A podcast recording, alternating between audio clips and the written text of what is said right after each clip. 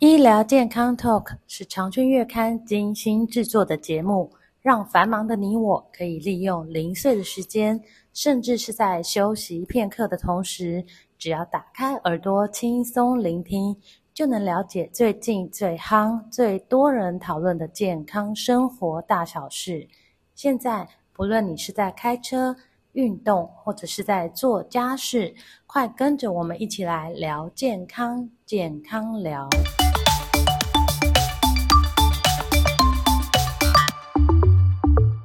听众朋友们，大家好。一般人呢，感染了新冠病毒之后呢，经过治疗，大多都能够在四周的急性期之内缓解，那三个月内几乎会完全的康复。但是呢，根据 WHO 的定义，如果感染了 COVID-19 的病毒，三个月之后仍然有一些不舒服的症状，而且持续超过了两个月，而且没有办法由其他的诊断来解释，那这可能就是所谓的长新冠后遗症。那我们今天特别呃邀请基隆长庚医院的中医内科肖逸仙医师来跟我们聊一聊长新冠的这个议题。肖医师您好，呃，各位观众大家好。是，那医师，请问我刚刚说的那个定义有没有错？有没有正确？呃，这个定义是正确，这是根据 WHO 的定义啦。那就是说，呃，在呃在得到呃新冠呃病毒之后的三个月内，嗯，如果这些症状持续，但没有办法找到一个确切的诊断来。呃，诊断这个症状的话，那我们就定义是长新冠。是，而且长新冠我知道中医这一部分就是有很好的呃一些方法可以来做治疗，所以您临床上有很多长新冠的患者吗？呃，是的，因为呃新冠疫情在去年五月呃有一波大流行，那后来的病人蛮多是使用在使用新冠一号之后。那因为使用新冠以后之后，还是有些病人有一些症状啊，所以就陆陆续续到中医的门诊接受治疗。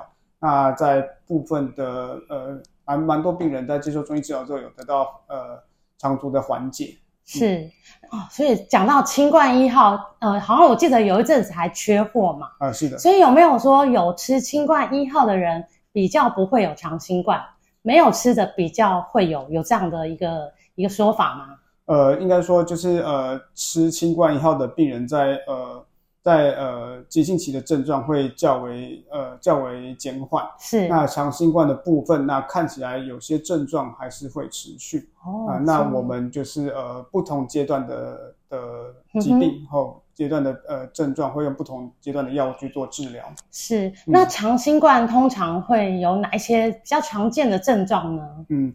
那长新冠来说的话，大部分啊，就是以像疲倦哦、啊、劳累啊，或者是咳嗽、呼吸喘、胸闷啊，或者是皮肤痒，或者是这个呃所谓的脑雾，嗯，有些人会记忆力减退等等哦，这是很常见的这个症状啊，大部分都是因为这些症状来的。是，嗯，哦，对，这个脑雾倒是就是呃去年前年那阵子很常听到。是的，对，有些脑雾好像还很严重。影响到日常生活，是的，是。那为什么有一些人会有长新冠后遗症，有些没有呢？呃，目前根据最新的研究来看的话，主要是因为有一些人的这所谓的俗称个体差异啦，在中医来讲就是体质。嗯、那以现代医学来证实说，嗯、呃，有些人的人类的白血球抗原 HLA 这个部分哦，它本身就对于这个一般流行性的这个冠状病毒有免疫能力。所以，就算遇到新的 COVID-19 的病毒之后，它的症状也不会那么明显，或是没有症状。那这样的人比率大概二十 percent 啊，就是美国的统计啊。所以有二十 percent 的人可能不会有长新冠。对，他可能没什么症状。是。对，所以可能呃，就是本身本来就对冠状病毒有有比较好的免疫力，所以它比较不会有这方面的症状。嗯，哦，所以这就是呃个体差异，也可以说是基因造成有些人会有长新冠，有些人没有长新冠。嗯，对。然后有些人长新冠的症状比较轻微，有一些比较严重。是是，好，那呃有哪一些族群呢？它可能是长新冠的高风险群。呃，高风险群的有有不有些人，然后第一个是没有打疫苗的人，嗯、那第二个是。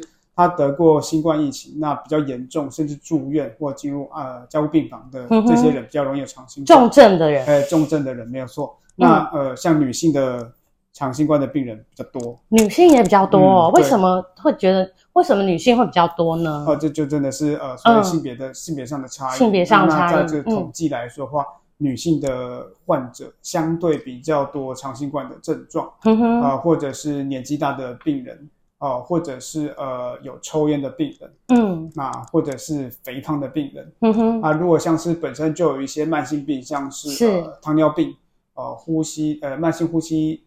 呃，呃，疾病，慢性呼吸性的疾病，或者是，是呃，洗肾的患者或慢性的肾脏病的病人，都比较容易会有长新冠的症状出现。嗯哼，哦，嗯、所以就是如果你是刚刚医师提到的那些高风险群，就要特别注意。是的，那长新冠它也是会康复嘛？如果没有去治疗它。大概要花多久的时间才会康复呢？没有治疗的状况下，嗯、没有治疗的话，大概都三到六个月。大概有、嗯、在临床上观察，还是有些人会超过半年的时间。嗯、那最多大部分就是以咳嗽为主，因为很多人在咳嗽部分就是，很拖很久，拖很久，一直咳不停，对，就会影响到一般的生日常生活，或是在搭乘交通工具的时候会造成。呃，困扰的困扰，大家会很怕你，对，没错，对，会会紧张啦。对对对，嗯、哦，所以其实不治疗，就是其实就是会影响生活品质。对，就像您刚刚说的咳嗽，还有脑雾，这个也对生活品质影响很大。是的，